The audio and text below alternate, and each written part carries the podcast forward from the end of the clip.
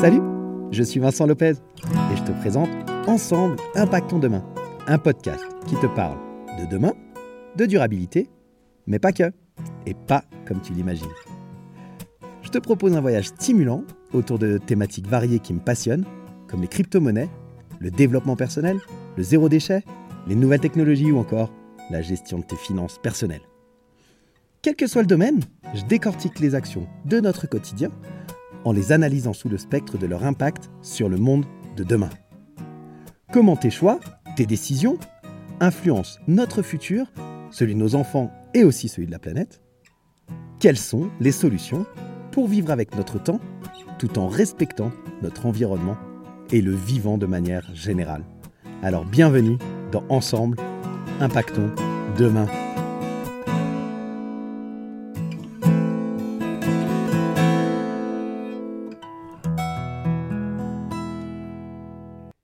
Salut la communauté des curieux intelligents, j'espère que tu vas bien en cette nouvelle semaine. On se retrouve pour l'épisode 17 de Ensemble Impactons demain. Un épisode qui va être euh, axé sur les transports. Euh, le GIEC nous a parlé pas mal euh, euh, des différents domaines pardon, avec des émissions de gaz à effet de serre importants. Et le transport est l'activité qui contribue le plus aux émissions de gaz à effet de serre de la France, représentant même en 2019 31% des émissions françaises de gaz à effet de serre. Alors aujourd'hui, eh je vais te parler de ces gaz à effet de serre, je vais te parler euh, de ces différents modes de transport, et puis on va aller regarder un petit peu plus en détail avec des chiffres à l'appui euh, quels sont euh, les modes de transport qui te permettent de réduire ton empreinte carbone.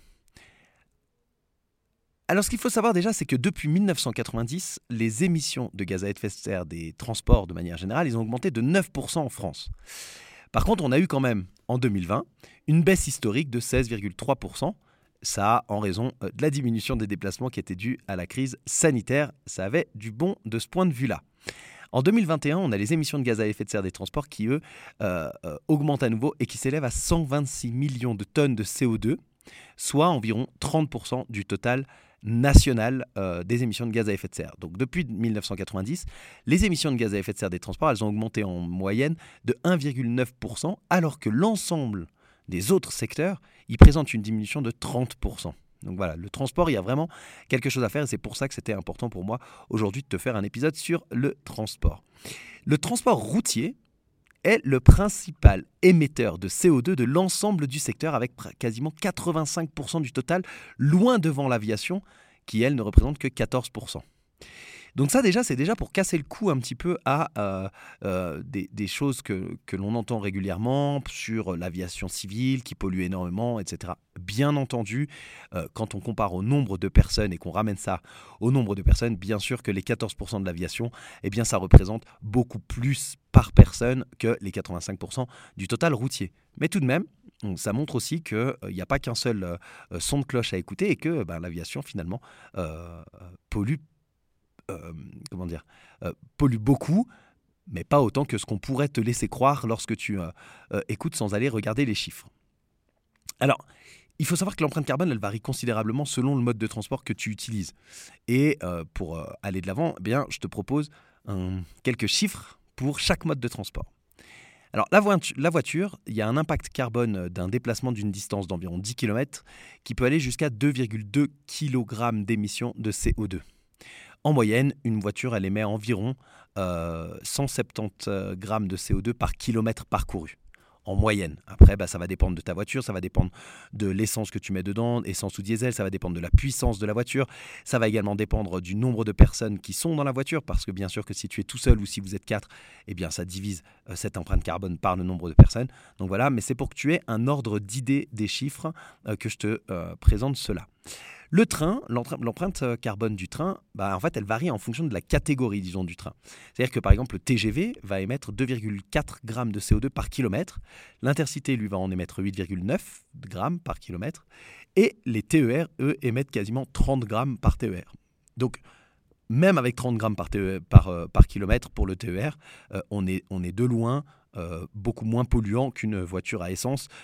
Et de manière générale, le train est considéré comme le mode de transport le moins polluant, avec moins de 1% du bilan global des transports.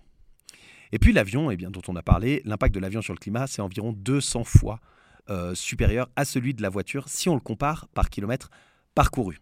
En moyenne, on dit qu'un vol intérieur en France, par exemple, ça émet environ 200 kg de CO2 par passager. Là où pour la voiture, on était à 2,2 kg d'émissions pour 10 km. Donc tu vois la différence, on, est vraiment beaucoup plus important. Et puis enfin, ben, on a bien entendu tout ce qui est mobilité douce, marche, vélo, etc., qui est le mode de transport le moins émetteur de CO2 euh, avec la marche, le vélo, et ça produit pas d'émissions en fait directes. Hein. Euh, c'est important de noter quand même que tous les chiffres que je viens de te donner, ils varient en fait selon plusieurs facteurs, tels que la distance parcourue, euh, le type de véhicule que tu vas utiliser, l'efficacité aussi énergétique du véhicule. Mais bah, il est clair que euh, les choix que nous faisons en matière de transport, elles ont un impact significatif sur notre empreinte carbone et donc sur l'environnement. Et donc pour construire un avenir meilleur, c'est assez important de prendre en compte l'impact environnemental de nos choix de transport et de privilégier des modes de transport qui soient moins émetteurs de CO2. Tu peux pour cela euh, favoriser les transports collectifs qui sont de manière générale plus respectueux de l'environnement. Il y en a même maintenant qui sont 100% euh, électriques ou au gaz naturel, qui sont quand même des énergies fossiles pour le gaz naturel, mais divisé par le nombre de personnes qui y a dans un bus, ben voilà. Donc euh, favoriser les transports collectifs et qui soient plus respectueux de l'environnement. Ça peut aussi inclure des politiques pour encourager l'utilisation des transports en commun, euh, le voiturage, le vélo ou des véhicules électriques ou hybrides qui sont alimentés par une électricité bas carbone. On peut aussi adopter des énergies renouvelables, euh, par exemple comme l'éolien ou le solaire, pour alimenter les transports en commun.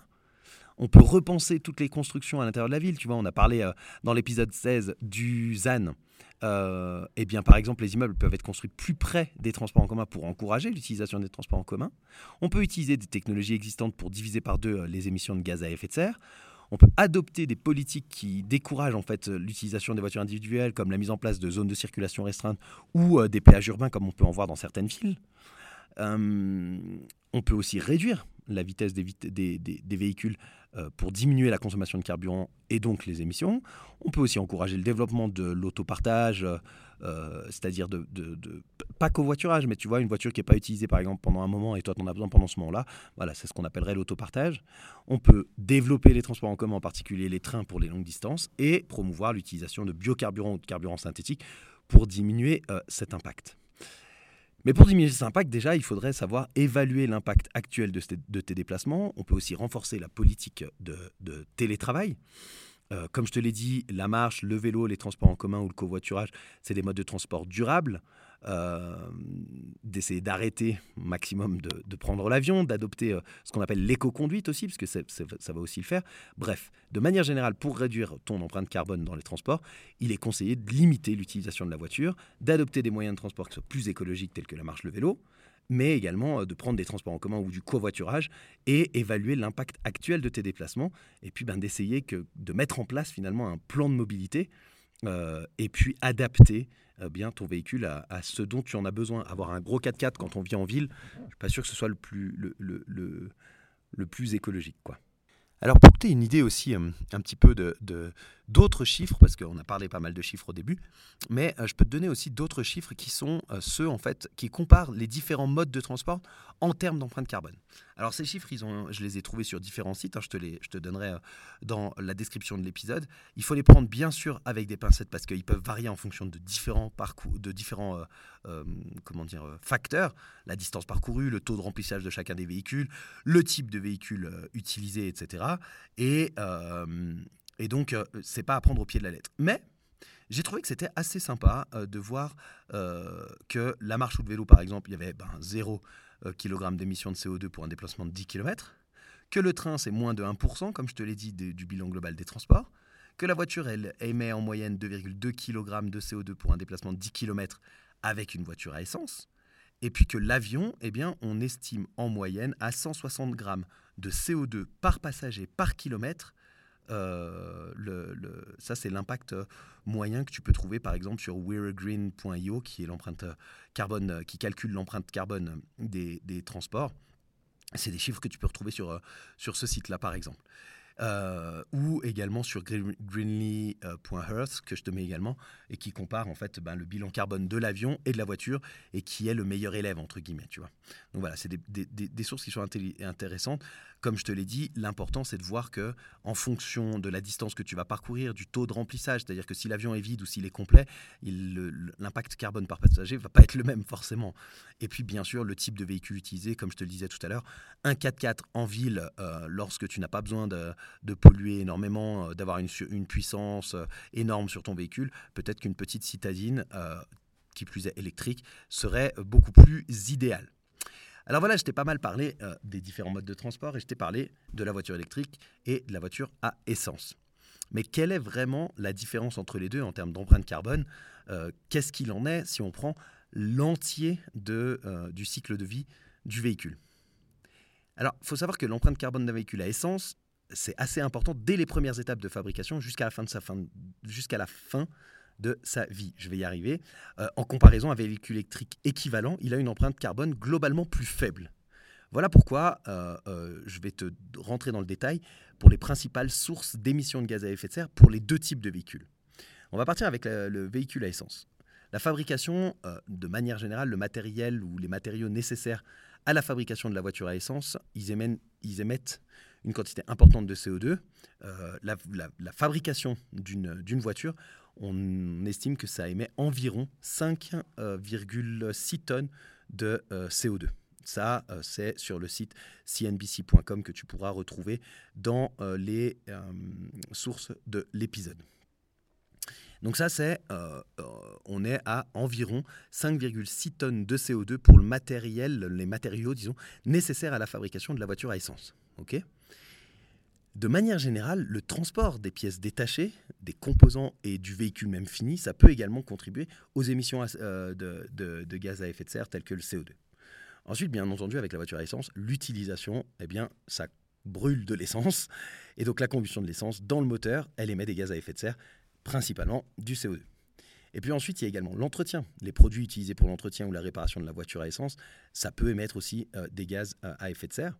Et puis la fin de vie, bah, les émissions de gaz à effet de serre qui sont liées à la fin de vie d'une voiture à essence, ça dépend du type de traitement qu'on va choisir. Si le véhicule il est recyclé, euh, les émissions seront moins importantes que s'il est simplement euh, euh, comme ça mis en décharge. Ça c'est pour ce qui est du véhicule à essence. Pour le véhicule électrique, la fabrication d'un véhicule électrique, elle émet également une quantité importante de CO2, principalement due à la production de la batterie, entre autres, et puis bah, bien entendu de l'acier comme pour les autovoitures. Cependant, selon une étude euh, la fabrication d'un véhicule électrique, elle émet environ 8,8 tonnes de CO2, soit seulement 3,2 tonnes de plus qu'un véhicule à essence par rapport à ce qu'on a vu avant. Si tu te rappelles, on était à 5,6 tonnes de CO2, là on est à 8,8, donc on est à 3,2 tonnes euh, de plus. Ça, c'est pour la fabrication. Et ce, surplus, euh, ce surplus de, tonnes, il vient principalement bah, des batteries. Après, si on reprend bah, les mêmes euh, thématiques que ce que je t'ai pris pour le véhicule à essence, si on reprend le transport, par exemple, bah, le transport des pièces détachées, des composants et du véhicule fini, bah, ça, va également contribuer aux émissions euh, de CO2 en fonction du mode de transport utilisé. Très souvent, le camion, le, camion routier, et donc euh, émissions de, de, CO2 importantes également pour le véhicule électrique. Ensuite, au niveau de l'utilisation, par contre, là, on a une grosse différence parce que les véhicules électriques, ils ne produisent pas d'émissions de gaz à effet de serre lorsqu'ils sont utilisés. Par contre, l'électricité qui est utilisée pour charger la batterie, elle, elle peut provenir d'énergies fossiles comme le fuel ou autre, et donc ça peut augmenter eh bien, les émissions de gaz à effet de serre, mais ce sera toujours beaucoup moins important que de brûler euh, du pétrole. Concernant l'entretien, on est un peu dans la même chose que pour la voiture à essence. Les produits utilisés pour l'entretien et pour la réparation d'un véhicule électrique, bah, c'est à peu près égal euh, à ce qui se trouve dans la voiture à essence, et donc ça peut émettre des gaz à effet de serre. Et puis enfin, la fin de vie. Bah, les émissions de gaz à effet de serre qui sont liées à la fin de vie du véhicule électrique, ça dépend, comme pour la voiture à essence, du euh, type de traitement choisi, disons. Mais par exemple, si la batterie est recyclée, les émissions de CO2, elles seront beaucoup moins importantes que si euh, c'est simplement mis en décharge, comme c'était le cas pour euh, la voiture à essence. Donc en, conclusion, on se rend compte qu'il y a un impact carbone qui est beaucoup plus important pour la construction du véhicule électrique, ça c'est au niveau de son impact carbone, mais malgré cette empreinte carbone élevée lors de la fabrication, bah en fait il a une empreinte carbone globalement plus faible qu'un véhicule à essence parce que l'utilisation même du, véhicule électrique ne produit pas d'émissions de gaz à effet de serre et que les émissions associées à la fabrication, elles peuvent être compensées par une utilisation, euh, disons, prolongée euh, de ce véhicule. Et il est également à noter que, en fonction de la source d'électricité qu'on va utiliser pour recharger euh, la voiture électrique, eh bien, euh, en fonction de cette, euh, énergie, si c'est l'énergie renouvelable pour charger la batterie, bah, ça réduira encore davantage l'empreinte carbone.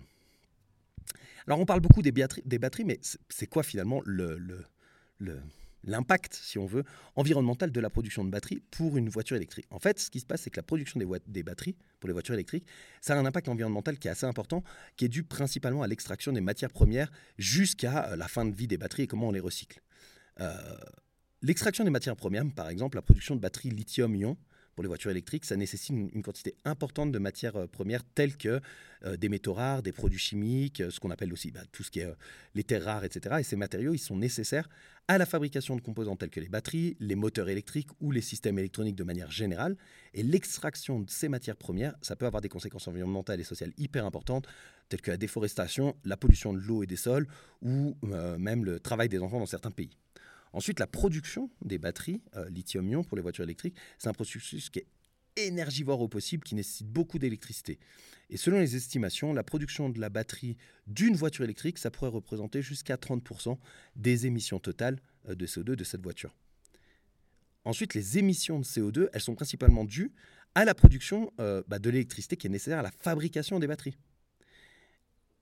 de manière générale, la fin de vie des batteries, si les batteries des voitures électriques, elles ont une durée de vie limitée, généralement on dit entre 5 et 10 ans, en fin de vie, elles doivent être recyclées ou éliminées de manière euh, appropriée. Et le recyclage des batteries, il est hyper important pour récupérer des matériaux précieux qu'elles contiennent, tels que le lithium ou le, cobalt. Le problème, c'est que le recyclage des batteries, il est encore euh, peu développé et il y, a un vrai défi euh, technique et économique à ce niveau-là. Donc en résumé, la production des batteries dont on parle beaucoup pour les voitures électriques, ça a un impact environnemental hyper important depuis l'extraction des matières premières jusqu'à la fin de vie des batteries. Cependant, bah, il est important de noter que ces batteries des voitures électriques, sont encore euh, plus écologiques que les voitures à essence parce qu'elles émettent moins de CO2 lors de leur utilisation et que les constructeurs automobiles aujourd'hui, ainsi qu'un certain nombre d'autres entreprises euh, du marché euh, de l'automobile, bah, travaillent sur des solutions pour améliorer la durabilité et la recyclabilité, si on veut, des batteries des voitures électriques. Voilà pour ce qui, ce qui est des batteries. Et voilà donc comment je termine mon épisode aujourd'hui, c'est-à-dire, eh bien oui, les voitures à essence et les voitures électriques peuvent être comparées. De manière globale, la voiture électrique a un impact carbone qui est moins important que la voiture à essence, malgré euh, une euh, empreinte carbone plus élevée lors de la fabrication, entre autres à cause des batteries. Mais il est clair qu'aujourd'hui, il y a un challenge vraiment important en termes de recherche sur le recyclage des batteries, récupération du lithium, du cobalt et de tous ces matériaux précieux qui sont dans les batteries. Et puis c'est une fois qu'on aura résolu ça que peut-être il y aura un vrai euh, euh, avenir envisageable pour la voiture électrique. Maintenant, bah, j'insiste, hein, de manière générale, comme je te l'ai dit, pour des trajets de moins de, de 3 km, eh bien, on essaye de délaisser la voiture. Ça, ça te permet euh, de faire de la mobilité douce, ça améliore l'air ambiant, ça améliore ta santé et ça permet de réduire ton empreinte carbone. Et puis pour les trajets qui sont plus longs, le covoiturage, les transports en commun, euh, l'autopartage, etc. sont des modes de transport qui te permettent de réduire ton empreinte carbone au maximum. Et puis, euh, si la possibilité t'est donnée, eh bien, investir dans une petite voiture électrique citadine, toute légère, te permet également de réduire l'empreinte carbone et également te fait du bien au portefeuille quand on voit le prix du pétrole actuellement. Voilà, écoute, j'espère en tout cas que cet épisode t'aura plu. J'espère que tu auras appris des choses. Je te mets dans les sources tous les sites et toutes les recherches que j'ai pu effectuer et où est-ce que j'ai trouvé tous les chiffres que je t'ai cités. N'hésite pas si tu as des questions sur ce sujet. Et en attendant, moi je te souhaite une très bonne fin de semaine et je te dis à la semaine prochaine pour un prochain épisode de Ensemble Impactons demain. Salut